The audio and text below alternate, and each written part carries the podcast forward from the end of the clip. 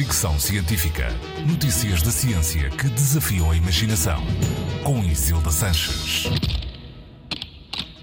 O que é que nos faz dançar? Pode haver muitas teorias e há certamente muitas variáveis, mas um grupo de investigadores debruçou-se sobre o assunto e chegou a uma conclusão: os graves comandam o groove.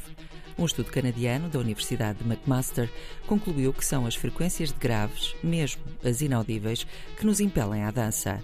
Os DJs sabem-no de forma intuitiva, o bass revela-se fundamental na pista de dança. Quem dança nem sempre se apercebe desse efeito. Isto acontece porque as frequências de graves não são apenas ouvidas, são sentidas na pele, penetram no corpo e, segundo este estudo, fazem com que o corpo se movimente. Para chegar a esta conclusão, os autores organizaram um espetáculo com uma dupla de música eletrónica chamada Orfsk e fizeram do Live Act um laboratório com colunas de som que emitiam frequências de graves inaudíveis e foram ligadas e desligadas ao longo da noite. As pessoas no público, que deram consentimento para a experiência, foram monitorizadas através de faixas que usavam na cabeça.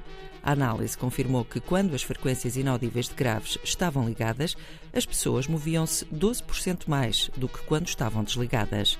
Em questionários pós-concerto, os participantes disseram ter gostado do evento, mas não registaram ter sentido nada diferente do habitual, nem sentido interferências de frequências de som em vulgares, o que também foi confirmado com um estudo com alguns participantes, a quem foi pedido para identificar frequências de graves diferentes do habitual em gravações do concerto a que tinham assistido, coisa que não conseguiram depois de terem confirmado que são os graves, mesmo os que não conseguimos ouvir, que nos fazem dançar, os autores deste estudo, publicado na Current Biology, querem saber que outros efeitos podem ter em nós, a nível de tato ou equilíbrio, por exemplo.